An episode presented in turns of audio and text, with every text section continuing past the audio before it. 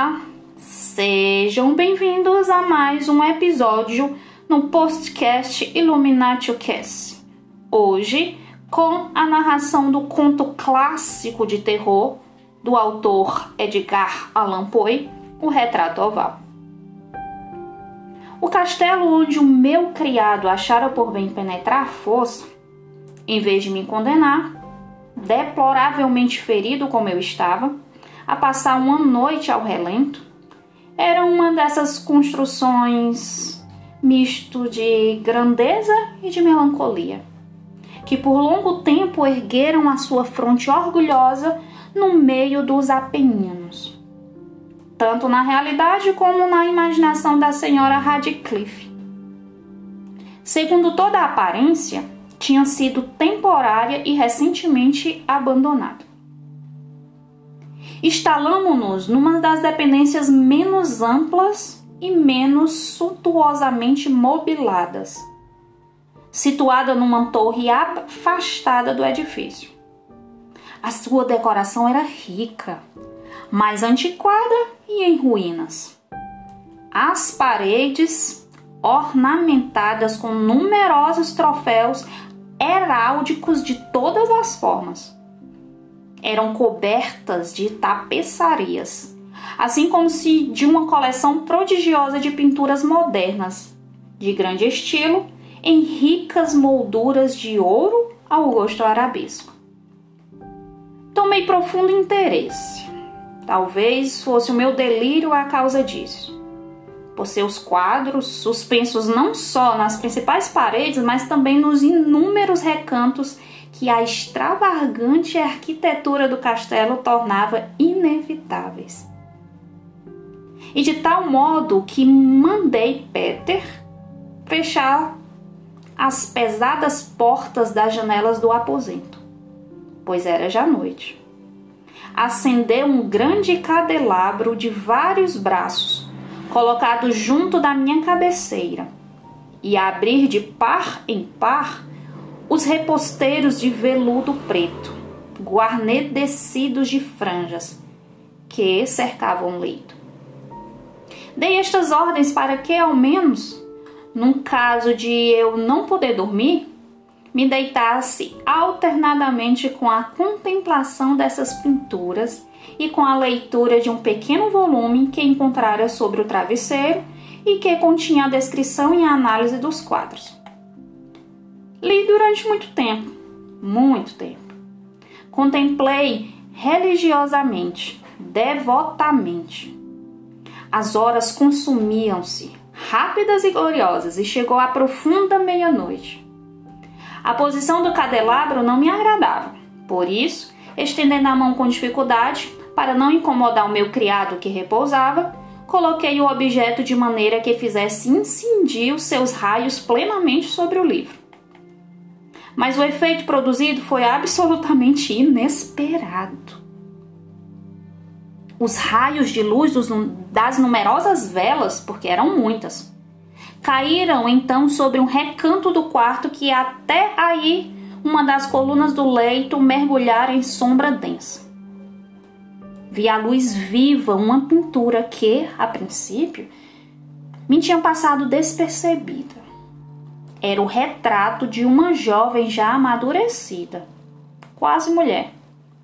Deitei ao quadro um, um olhar rápido e fechei os olhos. Por quê?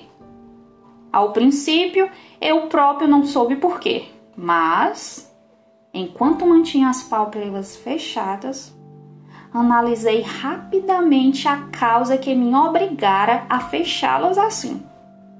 Foi um movimento voluntário para ganhar tempo e para pensar para me certificar de que a vista não me enganara, para acalmar e preparar o espírito para uma contemplação mais a frio e mais segura. Ao fim de alguns instantes, olhei de novo fixamente para o quadro. Não podia duvidar, mesmo que quisesse, de que via então com toda a nitidez, pois o primeiro fulgor do candelabro sobre aquela tensa dissipara espanto e o devaneio de que os meus sentidos estavam possuídos e chamaram-me no instante a vida real. O retrato, como já disse, era de uma, de uma jovem mulher. Era simplesmente uma cabeça com as espáduas, tudo naquele estilo que se chama, em linguagem técnica, estilo de vinheta. Bastante a maneira de Sully nas suas cabeças prediletas. Os braços, o seio e até a extremidade dos cabelos radiosos fundiam-se imperceptivelmente na sombra vaga, mas profunda, que dava contraste ao conjunto.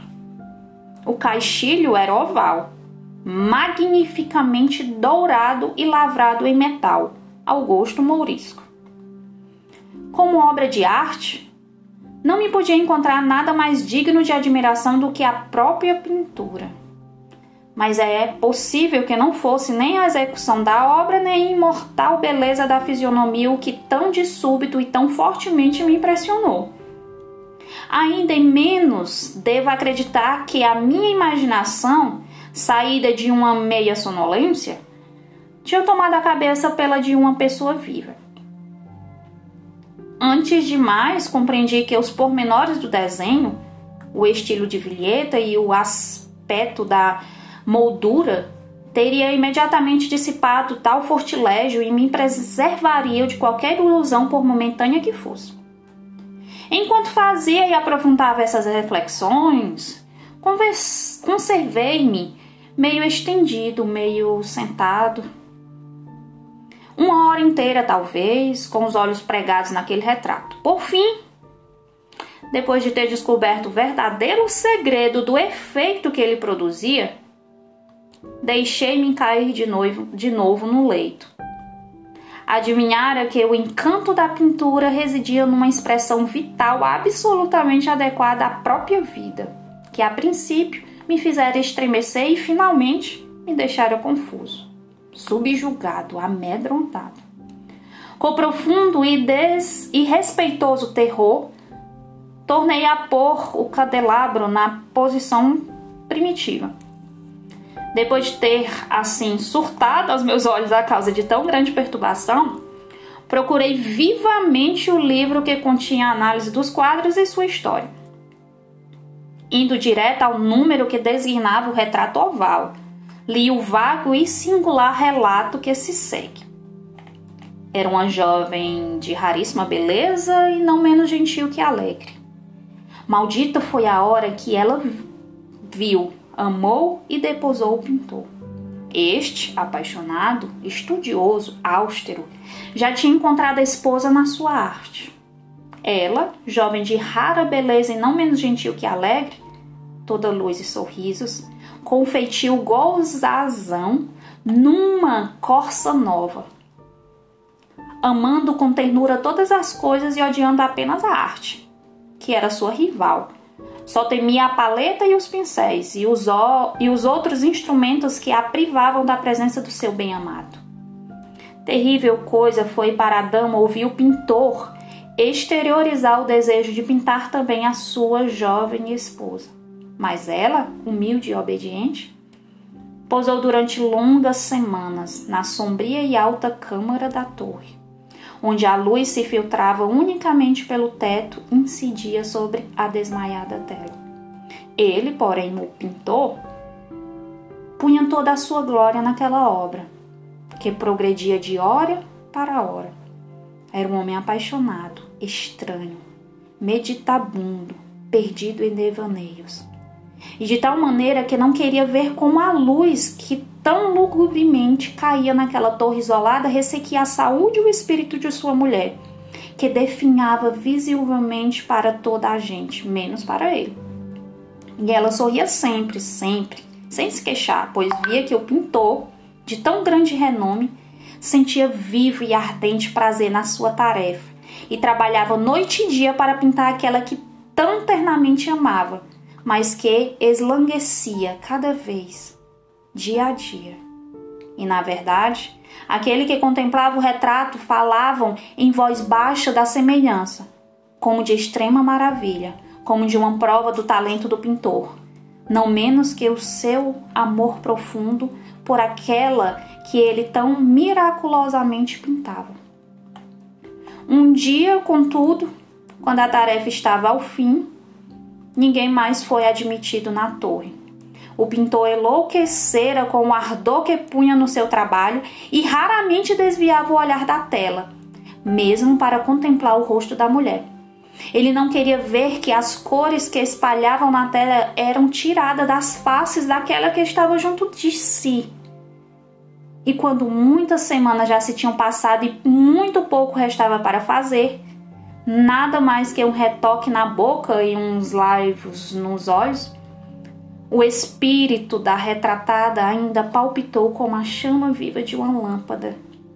Foi, então, feito o retoque e posto os laivos, e, por momentos, o pintor quedou-se em êxtase diante do trabalho concluído. Mas, um minuto depois, ainda a contemplá-lo, ele estremeceu e, tombado de, tomado de, de assombro, gritou com voz estrepitosa: Mas é a própria vida! E então, bruscamente, voltou-se para contemplar sua bem-amada. Estava morta.